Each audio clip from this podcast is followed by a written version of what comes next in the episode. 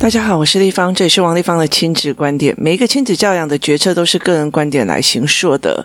那这里提供我协助孩子的过程中不同的思维哦。那你可以在我们的粉丝专业跟我联系，或者是加入王丽芳的亲子观点 Live 社群，跟一起收听的听众交流。有人反映前面的片头太长哦。那如果你想陪孩子书写跟阅读破关，或加入课程，可以搜寻“关关破”或“真鲜实书”的王丽线上课程，我们一起协助孩子破关哦。那其实我觉得，在整个呃陪孩子的过程，其实最重要的都是陪妈妈破关哦。呃，这是一件非常呃有趣的事情哦。那我今天来讲一个孩子的故事哦。他其实，在很小很小的时候就来我这边，而且那时候，其实有一天我们在讨论这件事情的时候啊，就是他讨论的某一个朋友，他就说我一开来的第一天就是跟他在打架，对，他就是一来就跟所有人的打架，而且我到现在我都还可以记得他第二次来上课的时候是怎么用他恶狠狠的眼神，然后夹杂的非常不好听的脏话，然后在等着我这样子哦。那呃，昨天我去。接他放学的时候，我去我去接自己的孩子放学的时候，那因为这个小孩也进去了我儿子的学校，所以他就非常开心的这样沿路跳下来，整个脸真是非常的阳光，然后开心这样。然后他跟他妈妈讲说，他在这个学校绝对不会打人，绝对不会干嘛这样。可是我那时候就跟着他妈妈说，我觉得，呃，如果这个孩子哦，如果这个孩子很早发现了他的思维模式是不同的东西哦，那呃，我们或许会少走了一些弯哦。我以前在立法院的时候哦，呃，最近我常常在看有一篇一本一本书，它在重新出版哦，它叫《千江有水千江月》哦，那。呃，这是萧丽红的书，那时候真的好多人好喜欢这一本，我也非常非常非常喜欢哦。那里面所谓的呃，里面有一个东西，它其实让我呃，后来在整个。呃，协助很多的长辈的过程里面呢，我在练这些，哎，原来在说这些话的过程里面是这样子哦。它里面的剧情有写讲到一个哦，因为他读大学嘛，所以遇到那种长辈哦，在讲人家在分家，就是小孩子想要呃搬出去躲啊，他小孩他们在老一辈的过程里面，他们觉得这件事情是非常罪不可恕的哦，所以他就开始反对，呃。囡仔搬出去躲啊，这样。那这个时候，所有的人就请这个女主角过说：“啊，你阿官啊，你看搞，你他过一切哦，你来扛起来，就是你过来劝一下哦。”就他一过去哦，一直来讲哦：“啊，恭喜你哦，树大要分枝，早晚你们的家族会成了一座林哦。”就是。其实我觉得，在整个过程，现在他那个印象很深刻哦。其实我在后来哦，面对长辈们，会面对那种选民里面的长辈，在同样的议题里面哦，我其实也是用这样子的论点去协助他们去理解说，哦，对你，你你以为分家是一个分裂是没有错，它就是从你的呃树大要分支，就是从你的身上哦割出一截的木头，然后除去外。面，可是你接下来会见林了，所以其实在这个整个过程里面哦，我常常后来在呃对分家的那些长辈或跟他被搬出去躲啊这些人哦，我常用树大分枝这个概念来跟他说恭喜哦，这一直交代我一件事情，你要依据别人的思考模式去思考，那呃你不能是说用用自己的思考模式去思考哦。例如说，我觉得考试就应该怎样啊？考试这么简单的事情哦，所以在我的整个工作场合里面哦，呃，其实我做，我有做，呃，想要，我曾经哦，想要把所谓的数学教材做成了一整本，就是做成了一整套一整套的练习本这样子哦。我在这整个过程里面哦，其实我后来会发现，它其实的练习过程就是这整本。就是整本它其实已经变成了将近三四百页哦。那我一直很苦恼的就是，如果我要上数学的教学课程哦，我应该要怎么教哦？也意思就是说我真的不知道我接下来要怎么教。为什么？因为第一个，它是一个呃妈妈的思维模式要重组。那如果妈妈的思维模式要重组，那我第一个我要让你看到为什么我要这样子做，为什么我会带领我的孩子走过去这一边。然后第二件事情就是在于是说，呃，在于第二件事情在于是说我第一个我要带领，为什么我要带领小孩走这边？为什么呃没有办法用传统计算的方式？那第二件事情就是，他们其实在很多的呃课目课程里面哦，例如说。工作室有很多妈妈之前上过我的数学思维。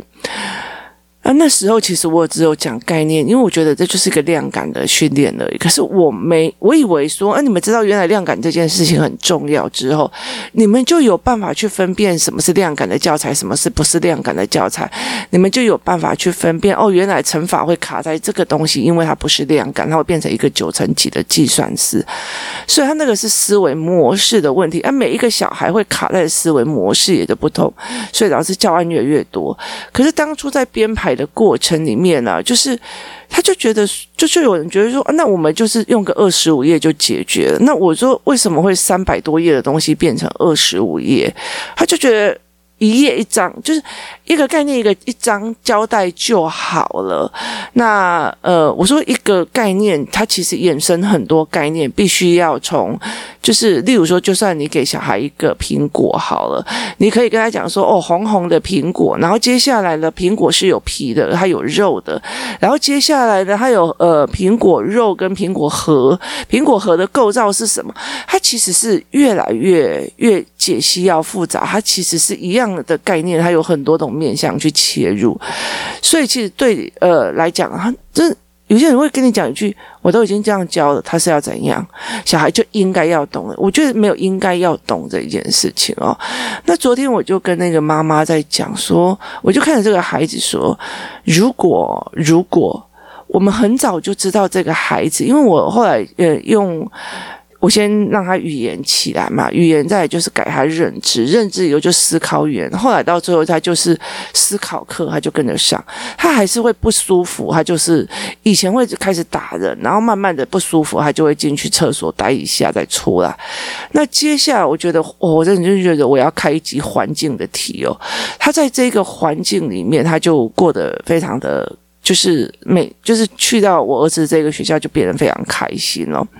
那他就过去那边之后，他就非常开。我那时候为什么会建议他？因为他呃没有办法抓脉络。你如果在一般的，因为他学校的呃处理方式是学习单、学习单、学习单哦。那我的工作室也是学习单、学习单，但是他没有办法抓大脉络。对他来讲，学习单真的都好强，可是问题是整篇文或整个课本的大脉络，他就没有办法抓。哇，那这也会造成他呃，感觉是啊，好像很厉害，可是又好像思考不周这样子。那慢慢的，我们在协助这个孩子过程，发现他是归纳型的孩子的时候，其实我们有点吓到，因为对我来讲，那个时候哦。呃，我在上阅读思考课的时候，我就有看到，哇，有的小孩需要因果观，他才可以把一个脉络抓出来；有的小孩子是用呃图像记忆的，有的小孩是用听的。可是我第一次发现归纳法的孩子，那对归纳法的孩子，就是说，呃，你如果这一次跟我说的，呃，我不喜欢吃糖，我不喜欢吃糖，我不喜欢吃，我就规定你，你反正糖下一次就不要给你了，因为你不喜欢吃糖。那如果呃，所以他其实很容易出 trouble 的哦。那例如说，嗯，我好像呃第一次跟你讲，哦，这个东西我好喜欢吃，然后结果妈妈就会开始一直疯狂的买同样的东西，一直让你吃哦。那其实它就是归纳法所去引起出来的，后来变成一种强迫，或者是一种呃贴标签啊，所以他就会反击，啊，你就是在针对我，你就是在怎么样，所以他的行为模式就这样反击。那后来我就在跟他妈妈讲说啊，早知道我们呃看到这样的孩子，早一点发现，他会走非常非常多少都有很多的冤枉路。可是这个妈妈就跟我讲了一件事情说。其实就像是就像是你说的，呃，如果要到现在可以发现，第一个是他小时候的语言要建立，他的语言的因果观、认知的语言、思考的语言全都要建立。那接下来呢，他除了语言之外，他还要建立什么？他还要建立思考的模式、思考的语言，他要知道你在说什么，他的理解力要加起来。接下来还要识字，他要懂文本，他要懂每一个短文本的意思。接下来要懂长文本的意思，接下来要整大文本跟知识性文本的东西，让他有办法。我丢给他一份知识性文本，请他整理出脉络的时候，让我看出来他在整理的过程里面是用归纳法。也意思就是说，前面必备条件都没有，你如果忽然。丢一个小孩跟我讲说，地方来帮帮我看一下小小孩是什么归纳法，还是呃思维模式是怎么读的，我都会觉得说你真的是太把我看在看得很强哦。其实我们是沿路这样陪熬上来的哦。那这个妈妈讲了一句话哦：如果我们不是经历这么多，我怎么可能会弯下腰来陪他练哦？其实对于呃一些学习很好的父母，或者是说呃学习很呃不错的父母，他就觉得啊你就这样学就好了啊你就这样。这样子做就好了哦。那呃，如果孩子是乖乖的孩子，他就会陪着你这样子做，他就愿意陪着你这样做。可是我们遇到的不是乖的孩子，我们有会有宕机的，我们会干嘛的？所以导致我们必须要去找出他的脉络、他的思维模式出来哦。也意思就是说，这个孩子已经逼到父母不，就是妈妈觉得我再不陪他面对，我会养出一个很危险的孩子了哦。所以他，我们就必须要弯下腰来。可是，在这整个过程，我后来会理解一件事情。以前哦，我那时候才刚刚，呃，有子女的外甥的时候，哦，我是外甥超可爱的哦。可是那时候我还没有结婚，我常常对我妹妹讲说：“啊，你妈妈就应该怎样，妈妈就怎样。”我妹就讲我一句话说：“你没有当妈，不要讲话。”那那时候我就觉得当妈也不过是这个样子哦。那后来我才会理解，就是讲这句话。所以有很多人跟我讲说，有些人跟我讲说什么，诶，没有当妈不要当老师或怎么样。我觉得在有很多的部分哦，就是对你没有当妈，你还是可以当老师，因为你是知识性的传递哦。可是对别人的教养的做过程里面，会理解的一件事情哦，就是。当母亲这种事情是在学弯腰哦。那如果你觉得，我觉得我已经跟他这样讲了，我都已经这样讲了，我讲了他就不听啊，我就是怎样怎样。其实你没有弯下腰来，你真的为为了要小孩破关，你为了你一定要弯下腰来。所谓的弯下腰来，就是承认自己的失败，承认自己的错，然后承认自己要面对哦。你不能很那种，我就是以前就这样读书的，我还不是读到怎样怎样，就是。那种东西其实是没有办法的。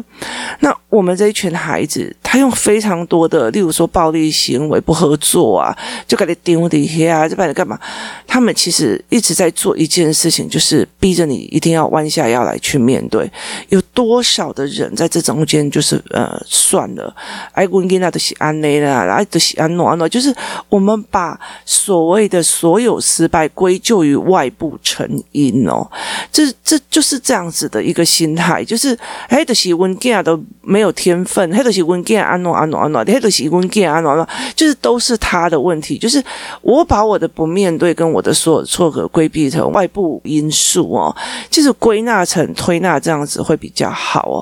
所以对我们来讲，这是不 OK 的。为什么？因为他。呃，付出的代价，你知道，我还是我还是小孩的父母啊。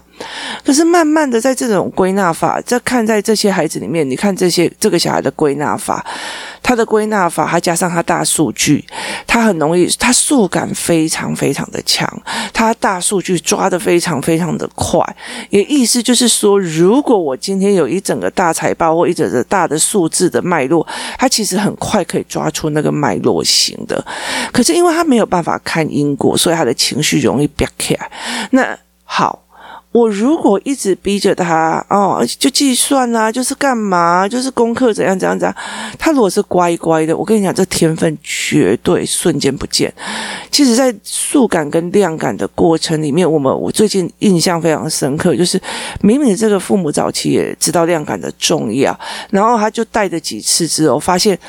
现在后来到做学校老师带入计算方式，没有多久之后，小孩的量感完全毁损掉。所以他其实不止在加法要用量感，乘法要用量感思维，然后呃多元运算也要是做用量感思维，怎么陪孩子去做这件事情跟转弯？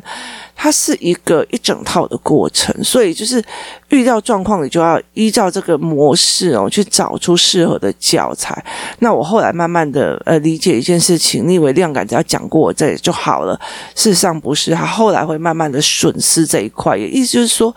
如果这个孩子他的引导的方式不对的话，或者他乖乖的，就是照你的计算模式、照你的思维模式写答案的时候，而没有那么多的情绪的反应，没有那么多的美诵，没有那么多的呃暴力不乖的行为哦，其实。妈妈跟我也很难弯得下腰来去一关一关陪他破吼，然后慢慢的会觉得就好了。就有多少小孩就觉得，其实有很多的父母在小孩入学的时候就觉得，哦，我的小孩哦都考一百分哦，都考得比谁谁谁好，王丽芳的小孩好啊，这样的没有的哦。所以哦，嗯，我跟你讲，反正哦，他也我也不需要的，什么有的没有。那我觉得很祝福啊，我觉得这很祝福。可是你要了解那个心态是站着的，不是弯下腰的哦。那今天我们也在讨论一件事情哦，就是我们工作室里面这几个小孩，他们在面对断考的态度有很多的卡关哦。那其中有一个孩子，他也就这个孩子，他讲说，呃。我没有要预习跟复习啊，那问他为什么，他就说，因为我还不知道老师出考的模式，意思就是说，他要足够的 data 去归去看老师的出题模式是什么，然后再来去做应应的策略，做这个策略之后，他才可以写出来他的呃答案，然后去符合你要的。可是，在这整个过程里面，他妈妈就讲这件话的时候，我就觉得呃。这个东西对我来讲是短程的哦，它是短程的原因是什么？我最近在陪我儿子读书的时候哦，我就很非常理解一件事情哦。例如说我在陪他读自然科学的时候，例如说我在陪他读自然科学的时候，他是三年级上学期的自然科学哦。那三年级上学期的自然科学的时候，他就会跟你讲说：“你有看到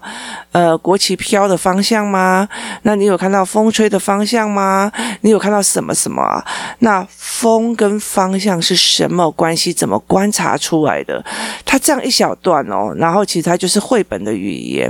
那我就问我儿子说，他这这一段其实他要你思考的重点是什么？他说，我儿子就会马上说，他要我看风与风向。好，所以他在理解文本的状况是非常非常的强的哦。那呃，例如说整个植物的。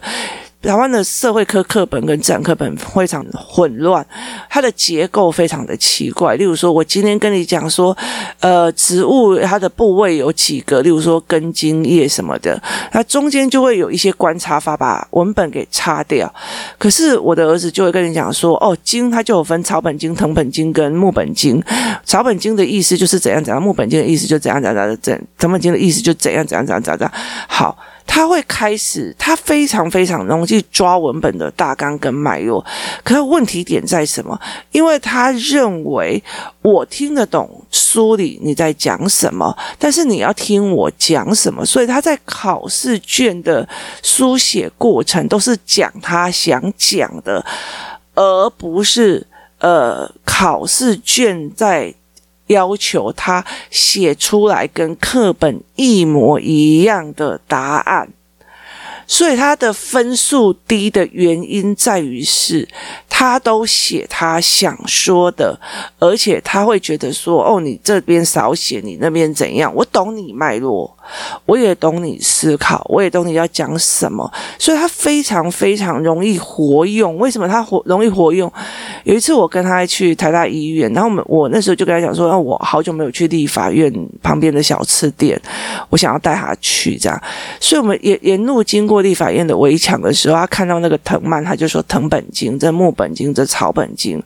为什么那么多的建筑物喜欢用藤本茎去让它爬满全身呢？就是它其实是活用的，可是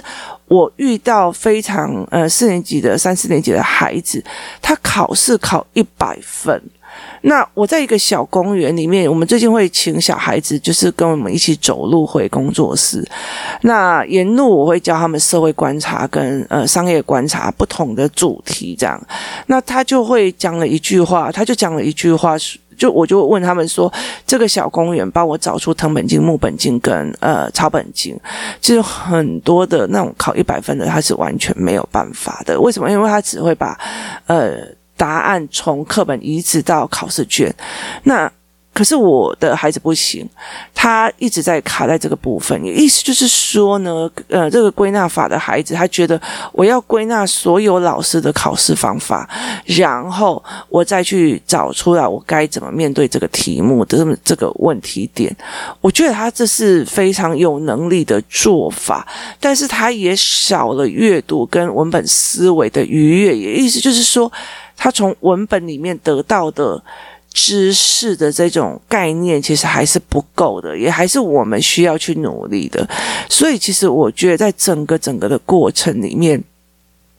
我非常非常就啊，不就这样学就好了？我教两次他就会的，他会的是操作模式还是思维模式？换个方向做，他会不会做？这才是最重要。当你是照做。好，例如说，它就像工厂流水线，它就是照着你的步骤做，它不是整个盘面的流水线思维的时候，它就没有办法应用。例如说，呃，其实有一些呃。所谓我们很非常推崇很贵的所谓的教养方法或者是学习方法哦，它早期只是因为工业革命出来了之后，那有很多人，其实我我觉得像《弟子规》啊那些呃百家姓，他通常就是认为说，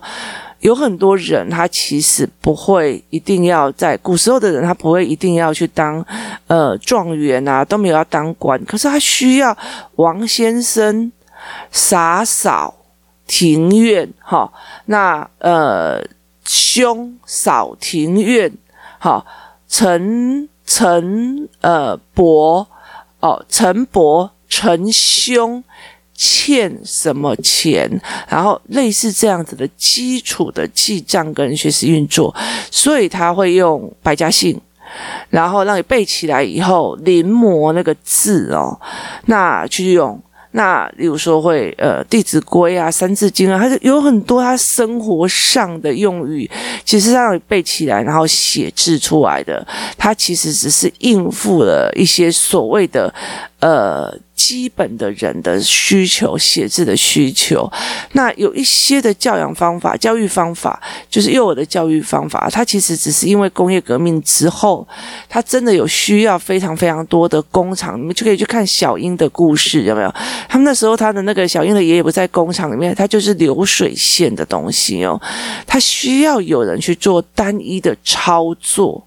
所以有很多的人会要操作的步骤，要一二三四，一二三四，这是这样操作的步骤。好，这个东西是为了工业革命的时候的东西在做，所以也意思就是说，如果你只是一个做生产线，快速的把，例如说我们在讲说，嗯。例如说，我们在讲做鞋子啊，你很快的把大底粘上去，粘大底，粘大底，粘大底。我这个位置就只负责鞋子里面的粘那个呃鞋底，乌龙公大底啦，哎呦。粘那个短带的时候，那其实你就只有这个步骤哦，照步骤来哦，拿起来，然后那个混好啊，过底来一遍，你知道吗？然后就直接把它弄上去，然后就粘胶这样子，然后再把混混好贴掉，就它是一个步骤型的那。它跟整个公司的流产线的思维脉络运作有交吗？没有嘛，就是你不是抽高来看那个职位跟那个整个工厂流水线的动线运作，所以它其实是这样子的脉络。那它归纳出这个东西就是要 A、B、C 这样做，其实对他来讲会比较吃亏哦。所以我们就在思考要怎么去陪这个孩子在过这些关卡哦。所以。整个过程里面哦，我会跟他讲说，其实要不是因为他们这么的不乖哦，像我儿子这么的，哦，那种学习你这因为他的书写障碍很痛苦哦，所以我后来其实就必须要做一件什么事情哦。如果他今天书写的能力非常非常的强哦，我跟你讲，我的小孩有书写障碍，那他们有书写障碍被我发现又有阅读的问题的时候，眼睛的有问题的时候，被我发现的时候。其实有非常非常多人告诉我，哦，今天要书写，做什么，做什么，做什么，做什么，我真心都非常的开心，大家愿意告诉我。可是我没有陪他们时间陪他练，为什么？因为我要让他脑袋跑得很快，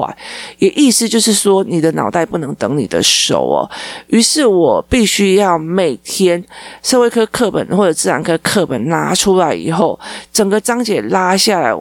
然后让他开始跑那个整个章节的脉。脉络，当他可以把整个章节告诉你，我跟你讲哦，第一大单元，第一大单元分成几个单元，第几个单元里面它分成所谓的先让你看外植物的外观，第二个让你看根，第二个、第三个让你看经，第三个让你看叶，叶又分为什么叶序、叶脉，他就是在脑海里面是把整篇的文章变成一个大脉络，然后讲给你听。讲给你的思维在听哦，这是我一直在练我两个孩子的一个非常重要的原因。我没有在，我我真的就是他们就是逼着我必须要去把他们思维脉络这个东西是真的没有办法，是一堂课里面老师一教二十个或一教十五二十个哦，他是做不到这一块的，所以我必须要一直的陪着他，一直的陪他把脉络拉出来，一直陪他做这件事情哦。那身为一个企业的经营主，我后来到最后因为这个样子，然后呃，就是就是本业没有做得非常的好哦，还甚至因为公司的某一些状况造成我是亏损的状况，所以呃，那个东西其实是取舍哦，可是我必须要这样做，为什么？因为。呃，如果不到他十几岁的时候，我常常会跟我女儿讲：“你十四岁，我刚刚看你思维的脉络，其实我已经不担心你了哦。那呃，其实你的思维脉络已经建起来，而且你对文本，你在。”呃，读文本的那个愉悦性已经起来了。今天不是哪个老师决定，而是你文本拿起来，你脉络抓起来，你就学到别人在思维模式跟思维在干嘛的时候，我觉得那个愉悦性你已经得到了。那我觉得每一本书都会是你对话跟思维的模式哦。那这个孩子也提醒了我们一件事情哦，就是。或许是因为他那么多的事情，或者是因为他层出不穷的状况，或者是因为他怎么样。而且我觉得这个这个妈妈让我觉得非常非常佩服的是，她请假已经请到快要没有假了哦，然后她也非常非常的呃，非常的想要面对，她也一直一直的跟我探讨哦。那其实我觉得真的非常非常的。觉得这个妈妈很了不起哦，她去做这些事情，就是我们开始打破自己的呃架子，然后弯下腰来去一步一步的去陪小孩练。那是我觉得那是没有当过妈妈、没有熬过这一段的人是永远都不懂的哦。其实我觉得在网络上非常非常多人在抱怨小孩怎么样怎么样怎么样怎么讲啊怎么样怎么样。我跟你讲，我们是没有时间抱怨的哦。我的小孩才是魔王中的魔王，为什么？因为你的思维大鸣大放之后，他的状况就会非常非常多。接下来，除了云端那几件事情之外，我还有几件事情是我儿子的大魔王馆哦，所以那整个过程，那才是非常有趣的斗智的一个过程哦，这才是大家要去思考的一个模式哦。这个不乖的孩子，如果他当初选择的是乖，慢慢的，你的数学要怎么教，你的国语要怎么教，你要干嘛要怎么样做，他都乖乖的把作业写好，他乖乖把这东西都做好，他就乖乖把东西做。他不是不甘愿，他不是生气，他不是爆炸，他不是翻桌，他不是直接臭干掉。我们或许会在他所谓的乖里面，把他归纳法的这些东西，把他的思维模式的东西，他的天分全部都磨灭掉。这才是我们觉得很庆幸的一点哦。那像我自己的儿子，他的学习概念的学习学习状况，或者是说我们工作室还有一个，就是你知道看到功课就定点的那那一个男孩子，后来发现他的思维模式简直是让人惊为天人的天才呀！这会让我们觉得一件事情哦，谢谢你们的不乖。我们之前从以前那就觉得我们好像一直都拿到的人生最烂的一牌一手牌哦，可是，在我们愿意面对的过程里面，在我们面对陪孩子过程的里面哦，我们才发现哦，其实我们拿到的是最好的牌。在这整个过程里面，如果不是这个孩子的不乖，那我们没有办法去看出来他的归纳法，我们没有办法去陪他熬到现在，我们没有办法去看到。天哪，你是个天才，差点被我们毁了哦！所以，呃，在这整个过程里面，呃，我知道或许会有很多归纳法的孩子，他乖乖的，然后就过了。那慢慢的，就像呃有量感的孩子，慢慢的在整个配合跟写作业过程，然后就就乖了。可是这过程里面，他丧失的又是什么？那我非常感谢这几个孩子的不乖，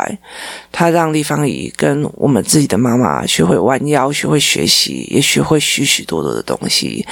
那也谢谢这些妈妈可以陪我们到现在，非常感谢大家陪在熬的这些妈妈们。我想要告诉你们的一句话是。你们其实没有被刁难，老天爷把最厉害的东西交给你，或许是在告诉你，他相信你绝对做得到。今天谢谢大家的收听，我们明天见。